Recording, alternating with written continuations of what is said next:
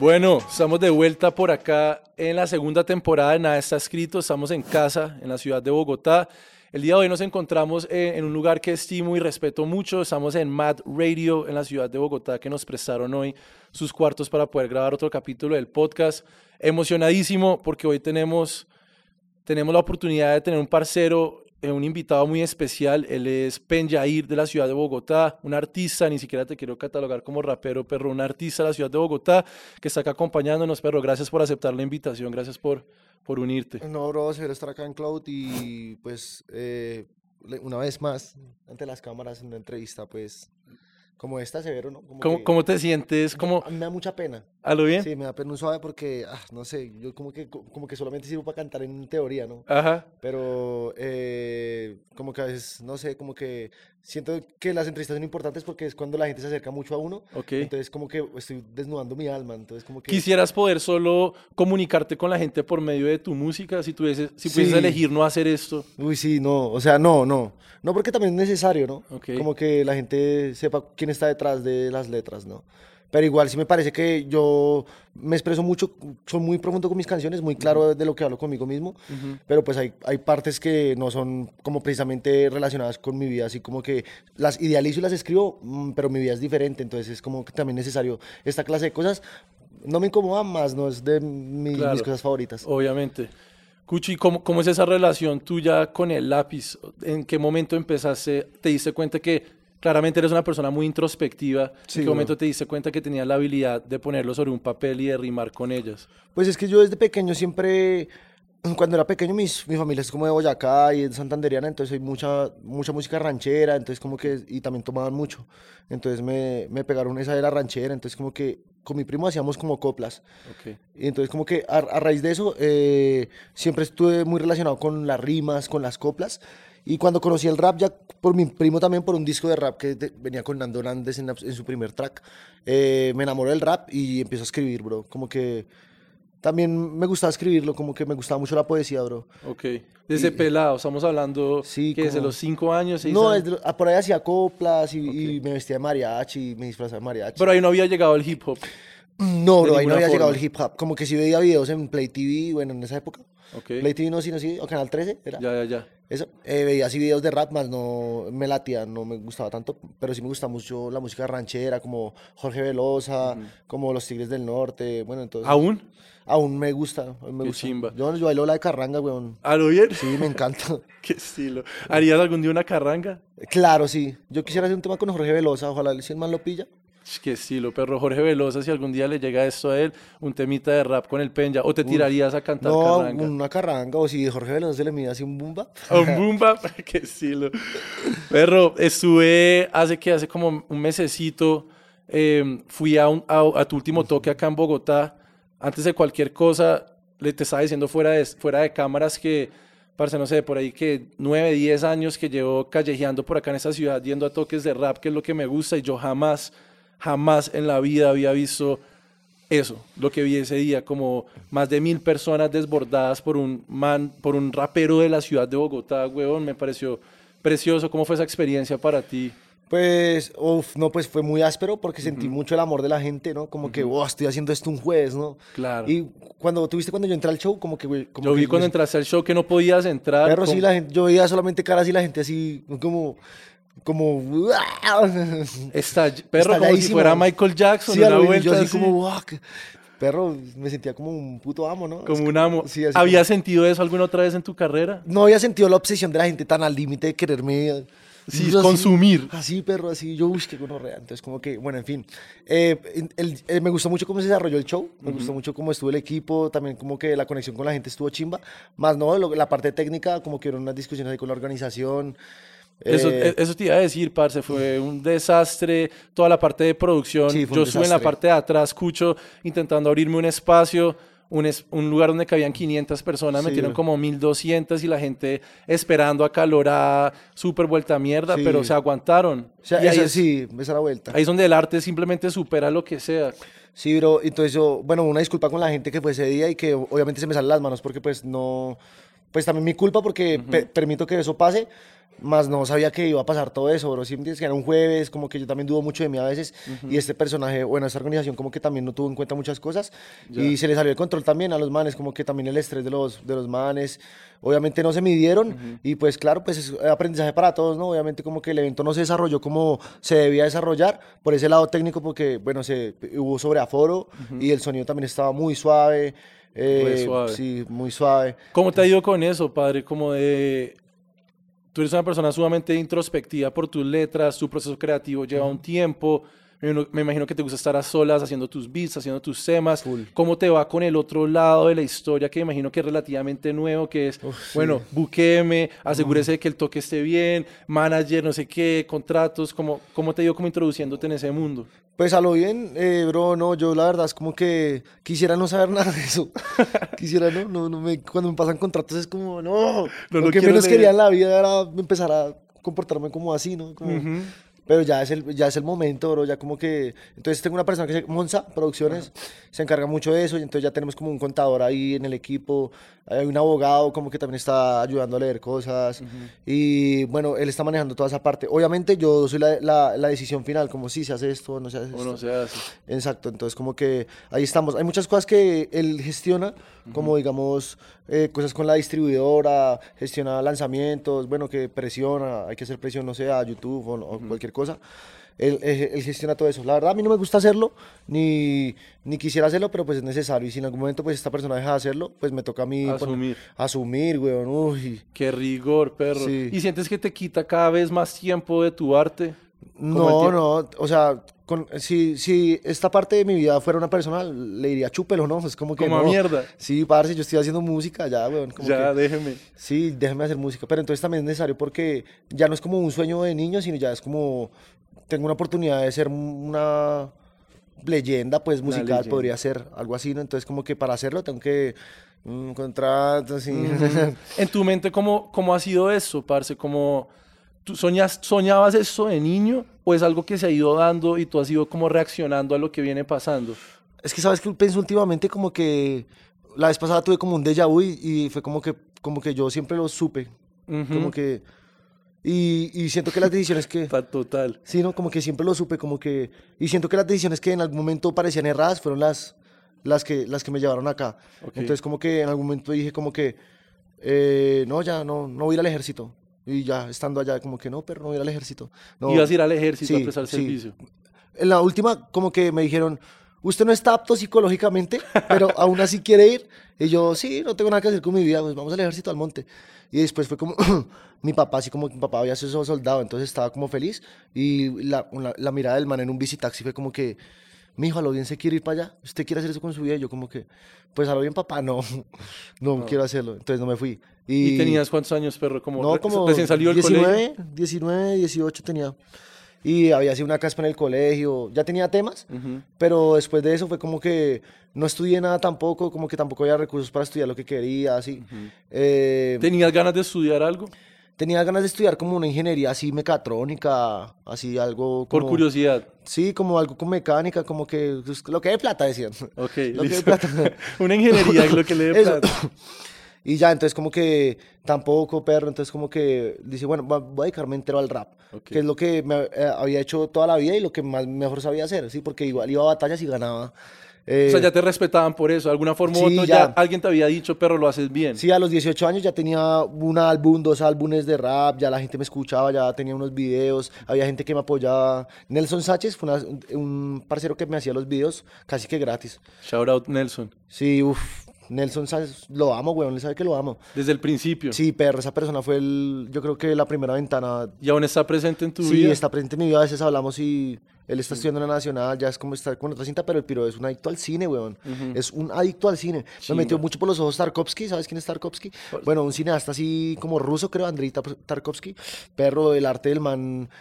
Me los trataba de hacerlo en mis videos y yo decía, usted es un, usted es una nea, weón. Una nea. Y digamos un día el man hace un video, haz de cuenta que coge una, una lámpara, la cuelga de una, de una cuerda. O sea, rehecho en casa Sí, todo. sí, el man así con una lámpara, la cuelga de una cuerda y un palo así. Entonces, él grababa y con la cuerda movía la lámpara así. Entonces, yo estaba aquí y la lámpara se movía y entonces salía de foco y la- se iba a la Y él mismo iba cuadrando todo. él, y él movía y entonces lo que hacía, y entonces el man me grababa y yo hacía así. Y el man cuando movía la vuelta era, o sea, quedaba yo oscuro porque Ya, ya, ya. la lámpara se movía. Claro. Y lo que hacía en edición era que cuando la lámpara se movía como estaba oscuro, se ponía otra cosa, entonces ya estaba otra cosa ahí. El video se llama El Contenido, pilla. Y lo hizo él solo. Él, él solo así. ¿Cómo yo- es el video? El contenido se llama, pilla. El contenido. Entonces yo estoy así, entonces cuando él mueve la, la cuerda, se, salgo yo de la luz y cuando vuelve la luz ya estoy haciendo otra cara o está otra persona o está alguien bailando breakdance. Perro, yo creo que la gente no tiene ni idea.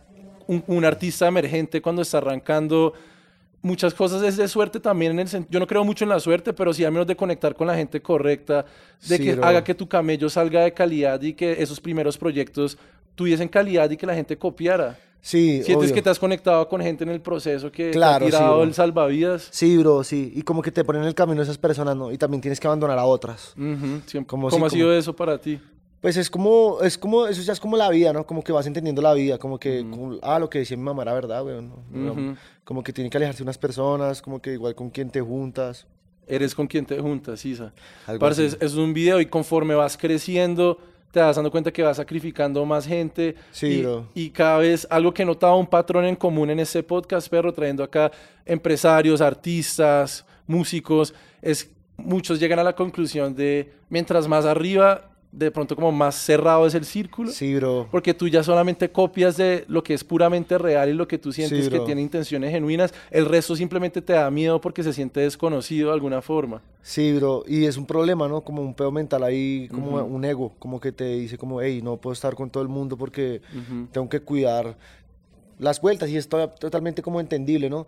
Pero pues eh, una persona que de pronto no está como tan ligada como a, a su vida laboral, está como más de pronto en su libertinaje como vida, es como, Total. no se preocupa tanto por eso y sí, como que tampoco tiene mucho que perder, digámoslo así, ¿no? Entonces como que ahora que a mí me molesta mucho eso y tengo un pedo con esto que, digamos, no sé si se llama fama o lo que me esté pasando, pero sí me raya mucho como, no sé, bro, como digamos, me emborracho, yo me gusta el trago, así que indudablemente me gusta, entonces como que ya no me puedo emborrachar porque algunas personas dicen como, no, ahí es que está Penjair vuelto verga. ahí está vuelto verga, entonces eres un, un mal ejemplo, pues. Claro, y luego está la agregadora, está el otro que, oiga, ojo con Oiga, eso, ojo que es este eso. video.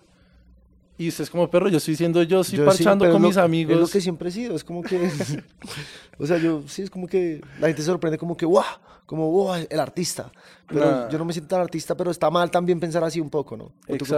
Pero también es un problema cultural, parce. Yo siempre, yo siento que como en el mundo occidental, diosificamos demasiado las figuras, ¿sí o qué? Entonces hay una cultura de celebridad demasiado estúpida, Sí. que no sé de dónde la traemos, de los gringos o qué, pero pues acá en Colombia se ve, parce. O sea, a ti te querían comer vivo, Sí, bro. querían arrancarte la carne solo para decir, me llevé un pedazo de penjair, o sea, ¿sí me entiendes? Y entendible. Uno también ha sido fanático de artistas, obviamente, pero Cucho, no sé, supongo que es como el lado B de este disco de lo que te está pasando. Sí, y bro. eso te quería preguntar, como mentalmente, cómo te sientes con todo. Porque, claro, tú siempre desde pelado sabías que iba a ser así, pero uno de pelado tiene la visión, como Sí. me subo a la tarima, la gente grita mi Sí. nombre, canto mis temas, pero el pelado no soñaba con, "Jue puti, mentalmente, cómo te va a pegar la Sí, fama. esa es la vuelta, La bro. luca, la, como mentalmente, cómo, cómo ha sido todo este cambio este año. Hay cosas que me ponen triste, la verdad. Ok, Hay cosas que me ponen triste, como haber perdido mi privacidad.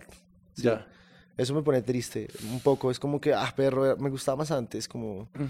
Ese lado. Pero después miro por, por otro lado, es como, bueno, mi mamá está, ya no me Mela. está pensando, ya no está pensando mal de su hijo, mi mamá, ¿no? Como, ah, se crea el cuento, ah, él es un artista.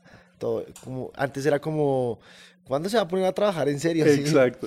Hasta que, hasta que no te reconocen, no Sí, te reconocen como, o sea, hasta que no te reconocen, no te dan ese título de el Sí, artista. exacto. Antes puedes llevar siendo artista 50 años de tu vida, pero esos 50 años eres un fracasado, un Sí, vago, exacto. ya. Epa, epa, sí. Mi mamá nunca así, ella, ella me apoyó de alguna otra manera, digamos, cuando yo estuve mucho tiempo en la calle, ya estaba como cogiendo malos pasos, mi mamá como que, ¿usted qué va a hacer? Yo pedí un préstamo para que usted estudie algo, así, se endeudó. Y yo, a lo bien, mamá. Y yo, pues, mamá, me gustaría como producción, y hice como un técnico de producción, de musical. Y, y eso me ayudó para yo ser mi propio productor. Sabes que yo soy mi propio productor, ¿no? Yo Sí, hago sí, mis sí. beats, yo me mezclo. No, no sabía si todos, Todos, casi todos. hasta el momento casi todos. Casi, casi todo el Gloria Lara es mezclado por mí y masterizado por Raimonsta, que es Ok. como un parcerito. Los beats los voy como coleccionando, como que alguien me regala un beat, otro beat. Pero casi todo siempre lo produzco yo, bro, como que... Pero te sientas todas las semanas a hacer Sí, beats. uf, me encanta, bro. Me encanta hacer beats y me encanta como la creación, como ahora con cuál salgo. Entonces como que cada beat me, me- me- me mete en un mundo, bro. Entonces como que ya la, la creación es lo más bonito. Es lo que, es lo que, es lo que me gusta realmente la vuelta. Qué estilo. Porque, como te digo, eh, la contraparte de esto sí me tiene un poquito aburrido, ya un poco como... ah, Otra no es- vez. Otra persona estaría enseguecida de ego, seguro. Y los he visto así como... Como así como, así como enseguecidos por ellos mismos, ¿no? Es que, perro, o sea, se, se nota, y por eso te hago esas preguntas a ti, porque desde que estábamos hablando ahorita, sé que debe ser algo que debes tener en la cabeza, porque escuchando tus temas noto que en ningún momento lo hiciste por la fama o por la luca, lo No, hiciste no. simplemente por sacar algo que querías decir ya, el proceso humano de comunicarse. Háblame de eso. Eh, eh, esa es mi labor con el rap. Exacto, háblame de tu labor con el rap, porque veo que tú usas mucho el tema rap de espíritu, Eh, sí, eso es- básicamente para catalogar tu género, lo que estás haciendo. Sí, exacto. Háblame del rap de espíritu, que es El, para el rap ti. del espíritu es eso, bro, como que es- es- es- escuchas esta canción de rap y te toca el, el- el alma, bro. como que- Visceral. así como que estas palabras, son las palabras acertadas, bro. Entonces, las- y está bien hecho y es rap. Entonces es como que es- este, esta canción de rap eh, me está tocando... Hay muchos raperos que lo hacen, Ujú, como por Cancerbero. O sea, el rap del espíritu no soy solo yo, sino que son muchos artistas que lo hacen, bro. No es como... El que da un mensaje honesto, perro, que venga Sí, bro, un lugar real, honesto, yo creo sí. que es rap espíritu, otros lo llamarán rap consciente, Sí, exacto, total. que Pero- conecte. conectar, bro.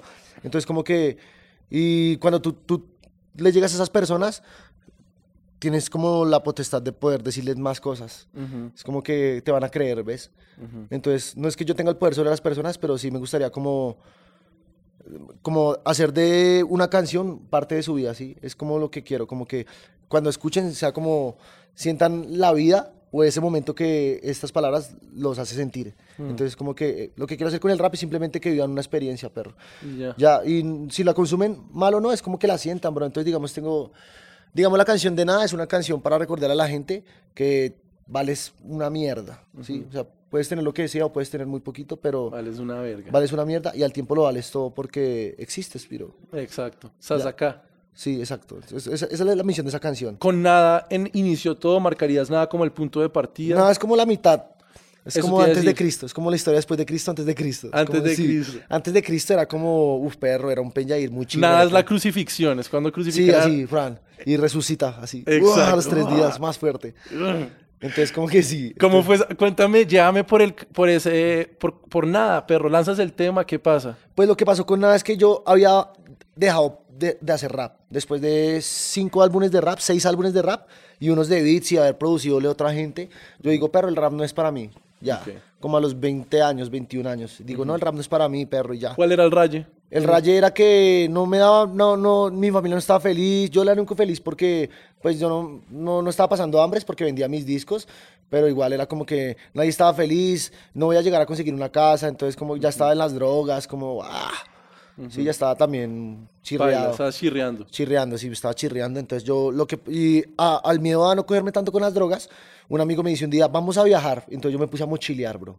Y llegué hasta Chile, muleando. Como mierda lo bien. Sí, en mulas. Pero Y- qué, perro, sin un peso, vemos. Con un bafle.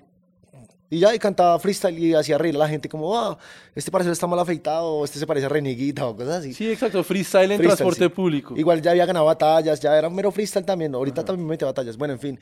Eh, me voy para allá, perro, y me doy un bote, me relajo, dejo las drogas a un lado porque tú estás en carretera encima de una mula a 80 por hora y no piensas... si ¿Solo quiere- te, te mandaste solo? Solo, sí, solo. Tengo muchas historias de, de- en la carretera. ¿Cómo fue el viaje? Espera, Colombia. Eh, primero, eh, co- cogemos una mula para Medellín. Y yo conozco Medellín. Y yo, oh, Medellín. Así, también como que mero rolo que no había salido.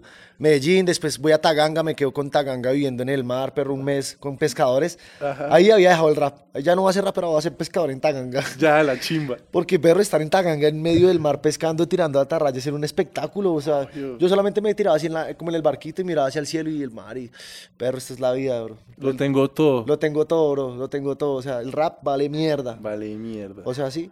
Igual me tocaba salir a camellar en los buses porque no era lo único que sabía hacer, como cantar. Entonces ya después como que eh, me fui a Taganga, como que ya, ya como, hey, ya estorbas, Sí, rolo. Sí, Igual no sí, fue así, ese no- fue el vibe, como ya no eres de acá. No, no fue acento así, sino que como que ya el mood de la playa también te aburre un poco porque solo la playa y el turismo. Se cumplió el ciclo. Sí, entonces yo también tenía como hambre, con, no comerme el mundo, pero sí conocer más, así como que ya, me- ya me había llenado el alma del viajero. Entonces como que volví a Bogotá un tiempo y dije, no, perro, en Bogotá no estoy haciendo nada, vámonos a... a-". Entonces me, me monté, una vez soñé con Chile. Y, y tenía, y soñé con Chile y vamos a Chile, pero... Un sueño así, Así, Chile. sa- a Chile. Entonces, Vemos. Y un amigo me dijo, bueno, si llega a Perú, allá tiene estadía por, con un DJ, DJ J, DJ JLP. Y entonces, breve, cogí, tenía como 80 lucas y de una, pan, sale para Pasto. Y en Pasto trabajé. Y trabajé en Pasto y no sé qué, y después crucé como Ecuador, Ecuador llegué aquí. Y en pues- paso que llegaste a paso a pedir trabajo en lo que fuera. No, en, en los buses todavía. eh, todavía. ah, ok, rimando. Sí, recuerdo que, recuerdo que me quedé en un lugar que le decían el albergue. Ok. Y entonces no pagaba nada, pero estaba lleno de chirretes. Y había un pastucito que se hizo amigo mío, no me acuerdo el nombre de él. Y, me, y recuerdo mucho esa noche que yo, la primera noche que me quedo, y me dice como, usted es nuevo, ¿no? Duerma con su maleta en la almohada, porque aquí se roban hasta las de 100. así me digo. Y yo, Shout "Uy, out qué- al parcero de paso. Así el parcero de Pasto. Y entonces, y ya después la vez pasada fui a Pasto a cantar y pasé por el albergue y le llevé pan a los chirretes. Así, buena. está. Que decir, eso te iba a decir, perro, el próximo show en Medellín, así que está hasta las zetas, toca, toca decir los perros, yo, yo conocí esa ciudad la primera vez Sí, yo- mochileando. Yo, les digo así, yo les digo así, no, yo llegué en una mula acá y ahora vengo en avión. Toca decirles que sepan el rigor, perro. Igual esto no era ni siquiera rigor, era un proceso de tu vida, ni siquiera Sí, tu no, proceso no era, como- un, no era un rigor, sino era un proceso de alejarme de todo. Y entonces cuando vuelvo eh, de Chile, en Chile me llega el coronavirus. Ok. Eh, llega el coronavirus y entonces yo me empiezo a volver. Padre, eso fue hace nada. Eso fue, fue, fue como en el 2020, perro. Sí, Ok. entonces fue, fue como tres años, como dos años. y entonces en el camino de vuelta eh, se vara el bus en, llegando de Villavicencio a Bogotá. Ya llegando a Bogotá, ya coronando. Había pasado por Villado. Y se vara el bus y yo dije, bueno, me voy caminando. No quiero estar en el bus encerrado. Entonces me voy caminando por toda la carretera. Y, es, que- y tenía el beat, me lo dio Cazú, el de nada. Y perro lo escribí así en la, en la, en la carretera, así, la canción de nada. Y era, es muy real, como- Libretica, en una libreta. eh, sí, mirando las montañas, así me sentí como un momenti- en, sí, en en- tenía un cuadernito en el que hacía bocetos y eso. lo escribí y lo empecé a cantar en los buses. Ah, no, ya había escrito una parte. En, en Villavicencio lo escribí porque recuerdo que en Lima, Perú, lo canta. Ah, tengo una historia re áspera. En, en, bueno, Tírela. Eh, en Lima, Perú ya lo cantaba. Entonces la, la canción le gusta mucho a la gente. Entonces me, eh, ingresos. En Lima, ¿Ya la Perú. tenías toda? No, ¿O una parte, una coro? parte. Una parte. Solo como el coro y tal. Entonces, como que igual era una canción que yo hice fue porque necesitaba. La, no, la gente no me entendía cuando yo le cantaba otras canciones muy rolas, como Ando embalado como Speedy sin un track Ajá. independiente. Pero es como, guau, ¿qué estás Qué haciendo? puta, sí. Entonces era como que, es más, si yo digo, yo no tengo camioneta, no tengo cuentas bancarias, entonces la gente lo entendía más, qué bonita canción. Y después un freestyle, era un show en Lima. lo que pasó en la historia fue que en Montañita, Ecuador, me pegó una fiesta, weón. Entonces me dicen, no, que es que por 10 dólares puedes tomar barra libre. Y yo me emborracho con unos franceses y yo tenía mi bafle y los manes me llevaron re bien. Y botó el bafle, eh, botó el micrófono. Y yo dije, ah, piro el micrófono con el que trabajo, weón, por estar de borracho. Y ahora, pues nada, pues empiezas a cantar así, A sin capela. micrófono. So- solamente con la pista del Con bafle. el beat. Y, me, y asumí el reto, entonces como que los buses de, Ecua- de Ecuador, breve. Pero tú llegas a Lima, Perú, y esos buses suenan durísimo. ¿Qué música? Perro, es- yo no sé si están muy viejos los, los buses de Lima, Perú, pero... Y sin bafle. Pues, perro, eso fue un curso, ese fue el mejor curso de mi vida, weón. De canto. De canto, perro, ahí aprendí sobre proyección de voz. Porque Claro. si no tenía, si no cantaba con cojones, pues simplemente la No gente no no escuchaba. sonaba. Perro, y ahí, ah, no sé, ahí cambió, me revolucionó el canto, porque yo antes era como muy rapeado, pero ya fue como Claro. más... Sí, porque ahora tienes melodías, cantas un poco. Exacto. Y eso viene del bus en Perú. Eso viene de botar un micrófono borracho en Ecuador. Qué estilo. Qué estilo, bro. Entonces, bueno, y llegó a, cuando vuelvo del viaje, una vez me, su- me subo, ya había dejado de cantar, pero entonces me invitan, como, hey, hay un evento de rap. Y yo parché en el evento y normal. Y me dicen, no va a cantar, Penyair. Y yo, no, pero yo ya. Pero bueno, va a cantar una canción que escribí. Nada. Y la empiezo a cantar. Y, Y había gentecita. Había tal. gentecita, puras ratas. O sea, era, se llama Tuna Alta. Ok. Puros ñeros así del barrio. Amigos En también Ecuador. míos como yo. Sí, ¿O y- eso era no, eso en fue Perú? en Suba, ya después de haber Ah, vuelto. ok, ya casi. Y entonces yo canto la canción y en medio de la canción me doy cuenta de todo lo que había pasado y que había abandonado mi vida anterior y me da una catarsis y empiezo a llorar cantando la canción como a la mitad. Pues estoy diciendo a la gente que no tienes nada. O sea, es como también, y me dio fue como pena, como que a la gente no tiene que escuchar mis problemas, ¿no? Claro, claro. Y, la, y como que voy a la mitad y ya empiezo a llorar y como que la gente, uff, perro, Y suelto el micrófono y la gente como que tan, y se me acerca un man y me dice, perro, vuelva a cantar. Y todos, sí, vuelva a cantar, pero ¿qué pasa? Vuelva a cantar, por favor. Y yo, a lo bien, lo voy a cantar toda esta vez. Pero la canto toda y la gente como, uff, qué tema, piro. Qué tema, hijo de Qué puta. tema, perro. Y entonces como que se regó el rumor. Entonces ya pasó a Raplaza el rumor, que ya, ya un evento más grande. Entre Perro, barrios, tal, Entre barrios, pero él, él tiene una canción que es la canción, perro. Es la canción, así. Y donde ibas, la gente te Y la ese- gente, ese y perro, tiene así, una canción. Cante, cante nada, cante nada. Cante Ya nada, tenía nombre, obvio. Ya tenía nombre y se, había un video en celular y no, yo no había grabado la canción, pero y perro la canción, así todo el mundo la canción, la canción. Entonces un día la canté en un evento de, de realidad mental y no, Vemos. vemos entonces ya todo el mundo los ojos sobre mí en la calle, en las calles, en los guetos, así. La canción no había subido en YouTube y la nada grabó. de medios, La nada grabó, de sí. digital. En los barrios estaba ya hablando Sí, de se- Penyair de la- y de- ni siquiera se había grabado nada. No se había grabado nada, pero sí habían discos como temas como cuarentemas, como habían solitario LP, pero canciones. pues, canciones, como una más. Y un día un amigo me dice, bueno, yo grabo la canción finalmente. O sea, er- er- me lo pidían mucho. Quito el polvo del micrófono en el que graba mis cosas y la saco todas otra vez y lo monto. Pam, bueno, listo, grabemos la canción. Y un amigo me dice, hagámosle un video. Y un día, eh, enfrente de la Torre Colpatria, una parcera me compra un disco de cuarentemas. Y ella me dice, yo soy la hija del gerente de la Torre Colpatria. Cuando usted quiera hacer un video arriba de la Torre Colpatria, me dice. Y yo, a lo bien. Y le digo un parcero, perro, podemos subir a la Torre Colpatria a hacer un video, hagamos nada allá. Y el video se hizo arriba de la Torre Colpatria, el de nada. Y fue el parcero que mencionabas ahorita. H Films, no, es otra Ok, vuelta. otra Nelson vuelta. Sánchez ya, Ya no estaba. ya no estaba, porque yo Ok. ya había en las drogas, me había ido para Perú, bueno, en fin. Ah, sí, claro. Y se grabó en la Torre Colpatria, perro, y yo grabo la canción y la saco un 24 de diciembre, algo que Andrea no haría, por supuesto. Jamás. Jamás. Lancé en Navidad. Yo creo que es como la única regla. Sí. Y yo la, un 24 de diciembre eh, saco la canción y ya, perro, como al mes, la canción ya muy viral. Ya muy viral. Y, y tanto fue la vuelta que el mismo YouTube me mandó un correo diciéndome, hey, ¿tú no, tú no quieres ser un rapero? Como que Qué vamos a monetizar. Qué Vamos a estilo. monetizar. Y yo a lo bien voy a monetizar y monetizo y ya empiezo y a crecer. Y, y, y llega Monza, que es el que te, el que te digo que la parte legal, Mm. el manager, pues que es mi amigo, obviamente. Y ahí va, y ahí estamos. Y ahí, se está cuajando. Y ahí estamos. Entonces salió nada, entonces saqué perder, que es la que. Y no sé, que sale al final de nada. También muy buena, saqué la intuición. Y ahí está la ley del todo. Y eh, la ley del todo es un, es un proyecto de hace muchos años. Como que es una vuelta que me pasó cuando yo estaba muy drogado. La ley del todo para mí Sí. es Dios. Es, lo quiero Dios. traducir. Es la ley del todo. Del todo. Para mí es Dios. Y entonces el concepto lo aprendí y como que resultado de estar muy drogado y de haber, como haber muerto, básicamente. Y pues ese proceso como que... Pero se- caíste muy bajo en las drogas. Sí, perro, a lo, ¿quieres que te sea muy sincero? A lo bien ya estaba en el bazuco.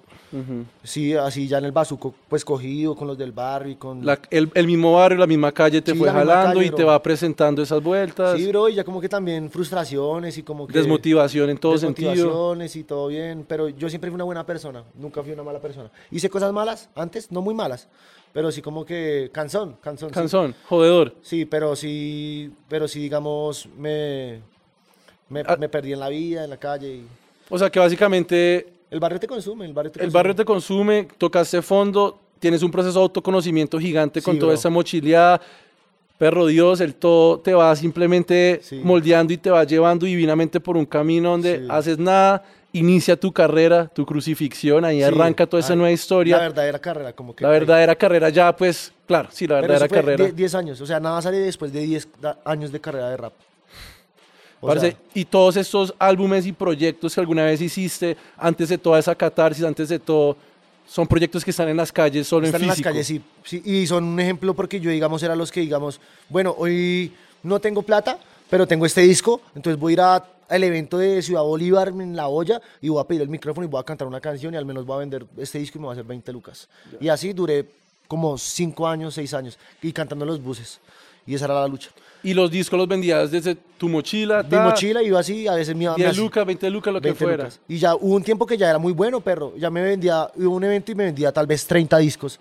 A 20 Vemos. lucas, 600, 600 lucas. lucas ahí de momento. Iba así para Kirais y cantaba y con nada, con nada, ya, y ya empecé como a salirse de control, ya no, pues ya, ya es, ya digamos, eso no puede seguir así. Ya no puedo vender desde mi maleta. puedo hacerlo, hacer. puedo hacerlo perfectamente, pero empezó como con las redes, y, y los ingresos por Spotify y el crecimiento en digital. Entonces ya como que no lo tenía que hacer y podía hacer que mi música llegara hasta allá sin hacerlo. Igual la gente consume los discos. La gente colecciona mucho. Sí, no, y más la, gente, más la comunidad del rap, perro. Y en Cundinamarca, siento yo, porque digamos en Medellín no, como que... No tanto disco. No, no, no, es como, Ok. como ya no venden discos. Cuchi, y ahora bueno, toda esa historia que me estás contando, adelantamos un poquito en el tiempo, sale la ley del todo y ahora estamos hoy básicamente día de lanzamiento. Sí, Puta, bueno. gracias a Dios, perro. Gracias a Dios. Gloria Lara. Gloria Lara. Gloria Lara. No, pensé y lo iba a anunciar como básicamente tu segundo, tu tercer álbum, pero me estoy enterando ya acá que fácilmente se viene siendo tu décimo proyecto. Más o menos, sí. Una vuelta así, cuéntame un poquito de Gloria Lara, de dónde viene. Me llama mucho la atención. Personalmente me declaro un fan de este proyecto. Gracias. Eh, ya por ahí había escuchado como los sencillos que había lanzado y pues parce, claramente hoy todo el día antes de esta entrevista estuve escuchando bien el álbum y me parece increíble cómo ya te pasó todo eso, ya hay reconocimiento, ya hay fama, ya está nada, ya llenas los shows, Sí. pero aún así, perro, Gloria Lara es un álbum lleno de honestidad Sí, y sigue siendo tú y sigues hablando como el mismo parcero de Bogotá. Y, Sí, y sí. su- y suena demasiado Penjair y te quiero felicitar acá enfrente de las cámaras por simplemente hacer un proyecto tan putamente honesto, Cuchi. Ahora que ahora tienes los recursos, ahora las cosas las tienes ahí en tus manos, el artista no, no, no se ha ido y Penjair sigue más puro que nunca. Sí, ¿Cómo ha sido ese proceso para ti? Pues con Gloria Lara, gracias negro, gracias. Eh, bien, con padre. Gloria Lara, lo que pasa, o sigue siendo lo mismo, eh, se llama Gloria Lara porque el barrio donde se escribió se llama Gloria Lara, que queda en Suba Aures. Al comienzo ¿Es era... tu barrio, perdón? Sí, ahorita vivo en Villa María, pero eh, eh, Suba es mi barrio, sí. Bueno, Bogotá, igual he he vivido en varios lugares. Pero Gloria Lara principalmente es como, fue un compilado de canciones que ni siquiera, o sea, las canciones de, de Gloria Lara vinieron a salir hoy, porque hubieron canciones que se agregaron como la de Felas con Señor Pablo, ¿la escuchaste? Sí, por supuesto. Exacto, ella, eh, esa canción se agregó, pero el, el producto de Gloria Lara es a lo bien, el, la primera canción lo dice, se llama Salmo. Y era un es un proyecto muy rapero. ¿Qué pasa? Que venía haciendo canciones muy románticas. A mí la verdad las, las- las canciones románticas no me gustan tanto, pero sé muy bien cómo hacerlas. ¿sí? Porque son poemas y los canto. Entonces, Es que loco, no me imaginé eso. Sí. Pensé que te gustaba mucho cantarle el amor o el desamor. no, bro, no, no tanto. Mira que yo no soy tan, tan en, en- como que no me enamoro, como que sí. Sí. Bueno, por ahora. Pero sí, me gusta mucho como, como también escribirlo y hacerlo. Más no como disfrutarlo, ¿sí? Como que sé que a la gente le gusta es, Sentirlo Conozco el amor escucharlo. y sé que lo que la gente, la gente quiere escuchar con amor, ¿ves? Pero no me gusta tanto, entonces lo que hago con, con muchas canciones de Gloria Lara es que ataco otro público, básicamente, ¿ves? Pero el disco es muy putamente rapero. Y digamos, eh, es muy sensato también como las canciones como Felicidad, como que trato de expresar muchas cosas de lo que siempre ha sido Penjair, como no perder la esencia, pero también tiene otras canciones que van más allá de eso, que no hacen parte del Gloria Lara, pero están como las que, las que hice con AFAS, se agregaron también.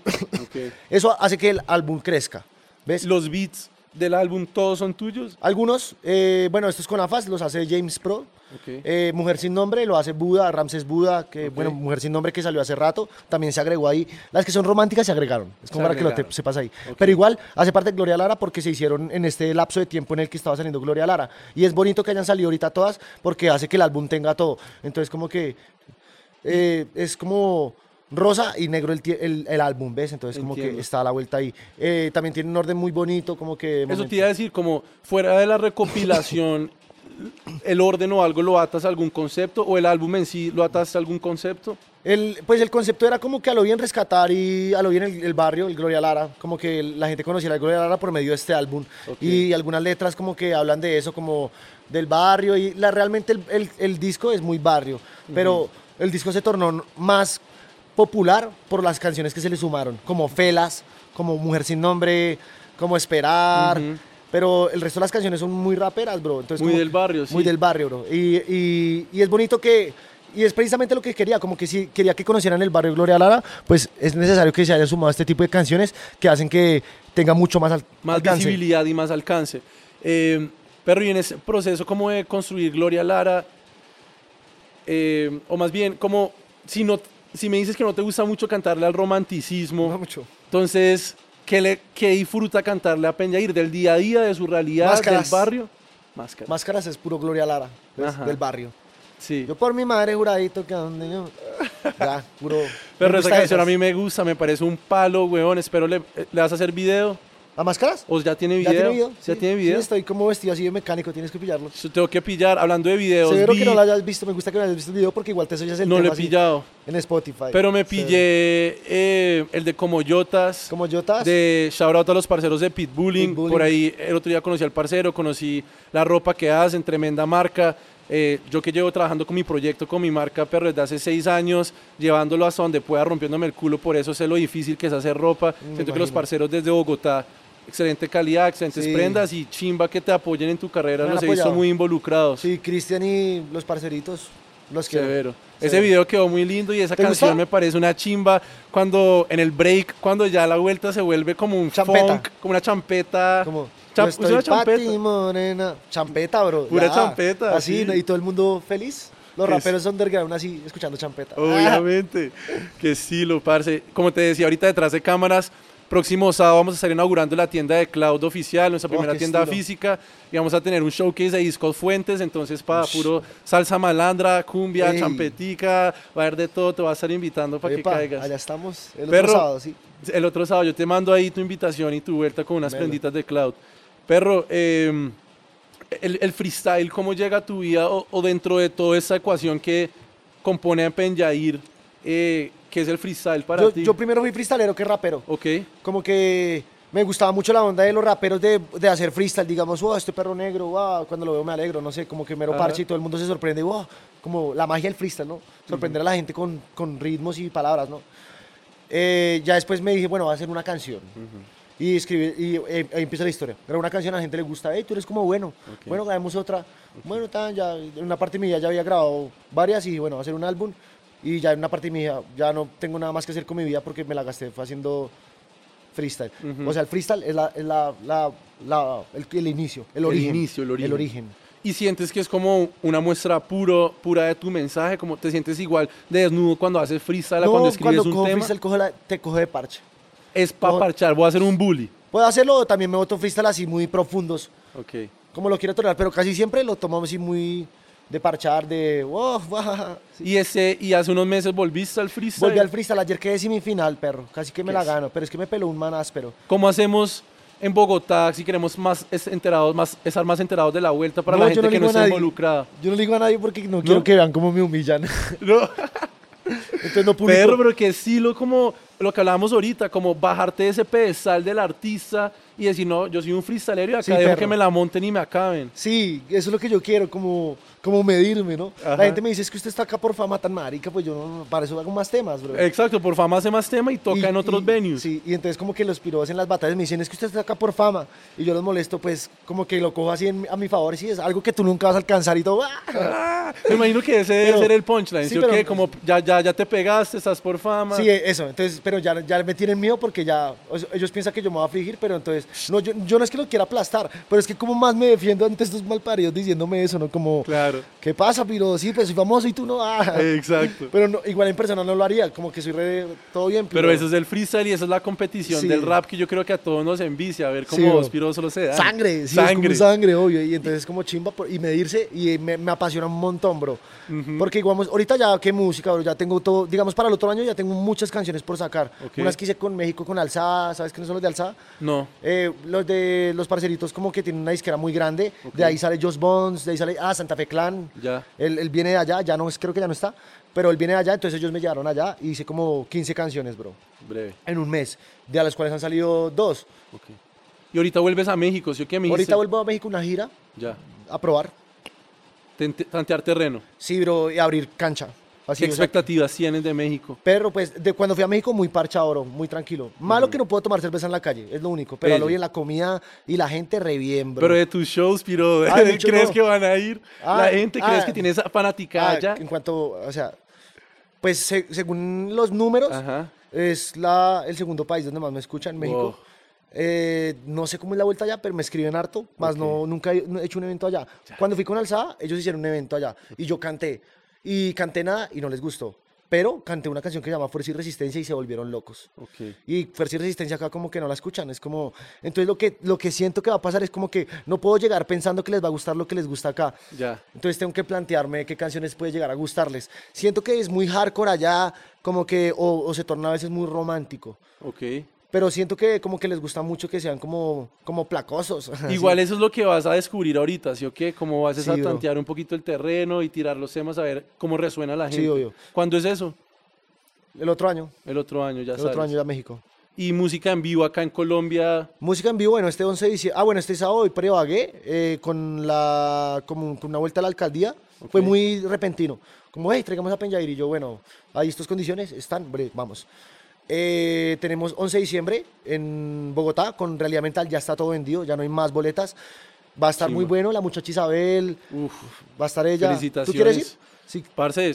Allá no va a ser como en, en Sonora, no, allá sí va a estar. Va a estar bien, sí, a estar pero bien. te quiero escuchar en vivo bien, porque Sí, antes de Sonora no te había escuchado y estaba re emocionado, me sabía los temas, fui con unos amigos y no se pudo. No, bro, qué pena contigo y No, con todas las personas papá, ahí. A mí ¿cómo yo, yo me disculpo mucho con la gente porque me dicen, no, perro, pues a lo bien no tengo que hacer contigo, pero pues esa...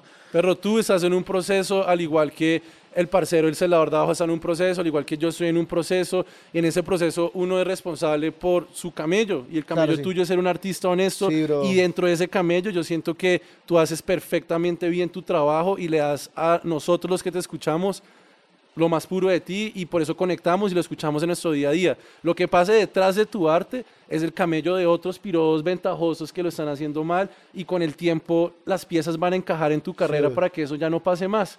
Y ya en el futuro va a ser, ah, si Penjair bien es porque sonido está bien, Sí. el, el- el aforo está bien, Sí, todo está en su lugar. Pero pues nada, marica, no hay nada que disculpar. Cagada con la gente que no te pude escuchar. Sí, esa pero vuelta. Hay Penjair para rato. Sí, ahí sí, hay mucho Penjair para rato.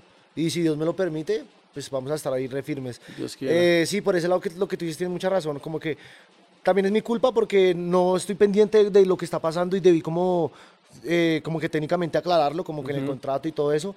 Igual estas personas también yo creo que tienen que entender, como que aprender ellos también, ¿no? Y no solo ellos, a mí a mucha gente me quiere sacar ventaja, bro, sí. Entonces como que trato de tener mucho cuidado con eso, como que... Estás teniendo ahorita problemas de confianza, como que te cuesta. Tienes un- unos ojos adelante y otros atrás. Eh, sí, bro, igual yo no soy bobito, ¿no? Entonces, como que claro. eso es el plus que me dio la calle, ¿no? sí, es que, como perro, yo vengo de la calle, usted no sabe por lo que he Sí, exacto. Entonces, como que, pero igual, estas, digamos, bueno, digamos, eh, por ejemplo, este evento. Me pasó ah, eh, hace poquito también un evento. Digamos, me pasó un ejemplo, no te voy a decir en cuál ciudad. Me pasó esto. Dale. Yo voy y canto y, bueno, me, me dan un adelanto. Y cuando llego al evento, eh, antes de cantar, el man me dice, perro, a lo bien, no le voy, no le voy a poder pagar todo. Eh, yo soy de la calle, yo trabajo en un semáforo. Eh, estas personas, es- y yo como que, a lo bien, perro. Entonces yo, yo no, obviamente no me enfado, sino que me pongo muy triste, como que, ah, qué visa de tener que pasar otra vez por esto. Uf, Pero yo lo que, lo que, lo que me llevo, y- pero había muy buen sonido. Ok, había buen Ah, sonido. Entonces es como que me llevo lo que le digo, bueno, está bien, págame esto. Y esto no va a ser un descuento para mí, sino va a ser un aporte para la escena de Buga, ¿sí? ujú. Entonces tú... te va- Dijiste la vas- ciudad. Sí. Ah, Vale, verga. esto va a ser una, esto, es- esto va a ser un aporte Para la escena. para, entonces tú te vas a tener que pagarle esto, no a mí, sino a la escena. Entonces como que, entonces como que yo lo que hago, y obviamente le voy a cantar a la gente porque la gente vino a escucharme Ujú. y, y lo va a hacer de la mejor manera, bro. Y entonces como que en esta situación es como que el man no me paga, pero el man hizo un evento con las reuñas, el, el man en- es, trabaja en el semáforo, bro. O sea, es un- y se levantó un evento, un show. Te buqueó, te me voló, te buqueó, hospedó. Al Reali también, al Realidad Mental, nos pagó, al Reali le pagó todo. A mí fue el que me dijo, porque es que Realidad Mental es tenaz, entonces como que si le dice, es que yo no le quiero decir a Realidad Mental que no le va a pagar, y yo no, no le diga, "No, todo bien, descuénteme a mí y todo bien. Eh, ahora, ahora lo que pasó en este, perro. sí, re bonito. Y el man no se lucró, el man está endeudado, se fue.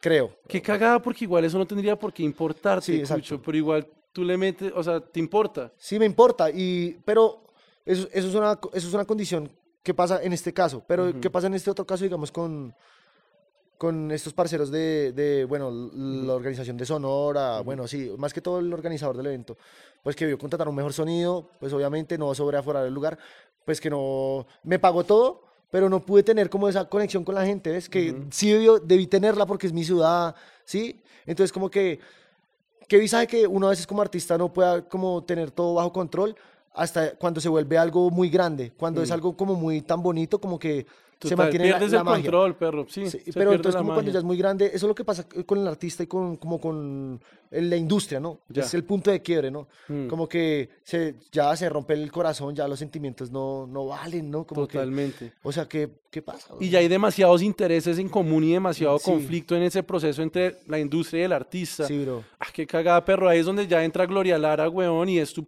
ya la oportunidad para tú solamente dar tu música, que la gente la escucha, la procese y esperemos que con, con los meses, con los años, perros, empiecen a dar mejores formatos y que también la industria en Bogotá crezca. Yo el día que salí de tu concierto, llegué emputado a casa y no emputado contigo, no emputado con nada, llegué a tuitearlo de una.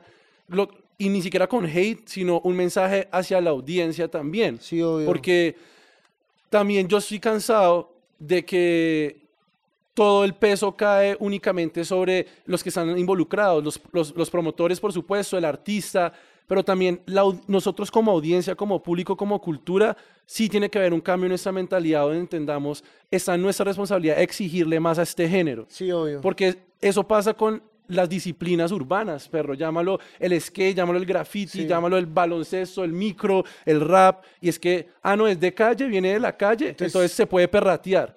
Y es como, no, gonorrea, o sea, eso es un género que a mí me conecta de la misma forma en como a esa gente acá les conecta el tecno. Yo no escucho tecno, pero escucho rap porque tengo una conexión especial con ese género y yo quiero poder escucharlo en los mejores formatos posibles para yo disfrutar de la música que está Claro. haciendo el artista. Entonces es Obvio. como el mensaje también y, y yo sé, que, o sea, mucha gente no comparte eso, pero yo también siento que es responsabilidad de nosotros como audiencia, como gonorrea, acabar con ese tipo de lugares, como, parce, pagué una boleta por ver al Penjair, me trama sus temas, si estoy pagando una boleta, ¿por qué me estás dando esto? ¿Sí me Sí, no vayan a ese lugar. Yo ayer Y- hablé con el parcerito, con el organizador justamente, y le dije algo así como que, perro, la caga, el man, es- yo lo, ya lo quiero, ya lo Ujú. quiero, sí, y es- está cumpliendo años y todo. Ujú.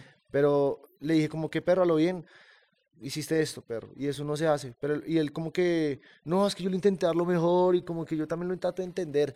Claro. Pero es que es lo que tú dices, bro, como que no podemos permitir que porque esto venga de la calle lo perrateen, ¿no, bro? No, 100%, todos somos seres humanos y el parcerito tendrá sus excusas como promotor. Yo he sido promotor y sé lo difícil que es controlar todo eso, pero alguien tiene que llevarse el regaño, ¿sí me entiendes? Como que de alguien es la culpa, perro, de que los Sí, eventos, bro. y no solamente eres tú.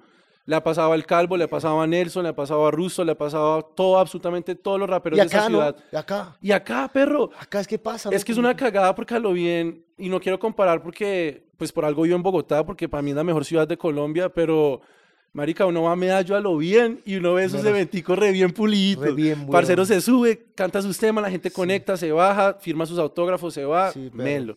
Es acá, sí. weón, entonces ahí es donde uno se da cuenta, fue puta, de pronto es algo cultural Es algo cultural, yo creo, de ¿no, pronto es algo que toca solo pararse duro y exigirlo porque no, no aguanta que siga pasando. Pues sí, pues esto es un mensaje también para todos los raperos, ¿no? Como, como que invitándonos a, a no, a, como- a no escatimar, ¿se llama eso? Sí, Como- a exigirle la- por el camello ustedes también. Total.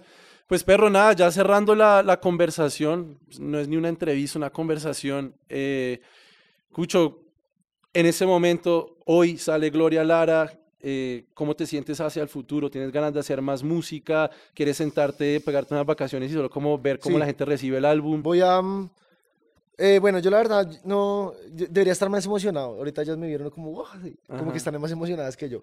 Lo que pasa es que también como que eh, no me sorprendo tanto porque vienen cosas mejores. Ok. Entonces es- me emociona más cuando salga lo otro.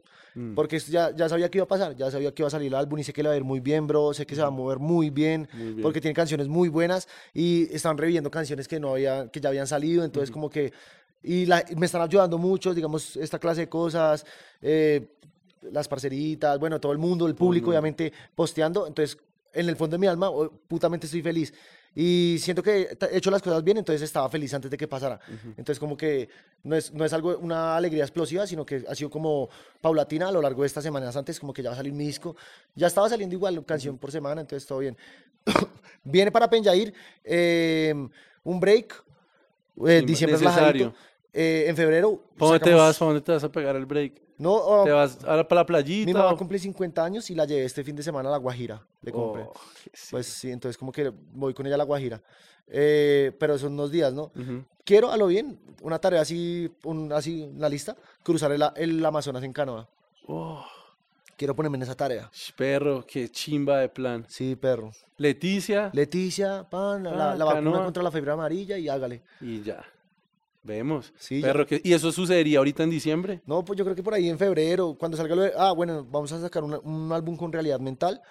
Em, entonces, esperar a que salga por ahí en febrero. Pues tenemos una canción buenísima, se llama El Costal. ¿Tú ya la escuchaste? Eh, El costal, El realidad Costal, mental y. Penyair.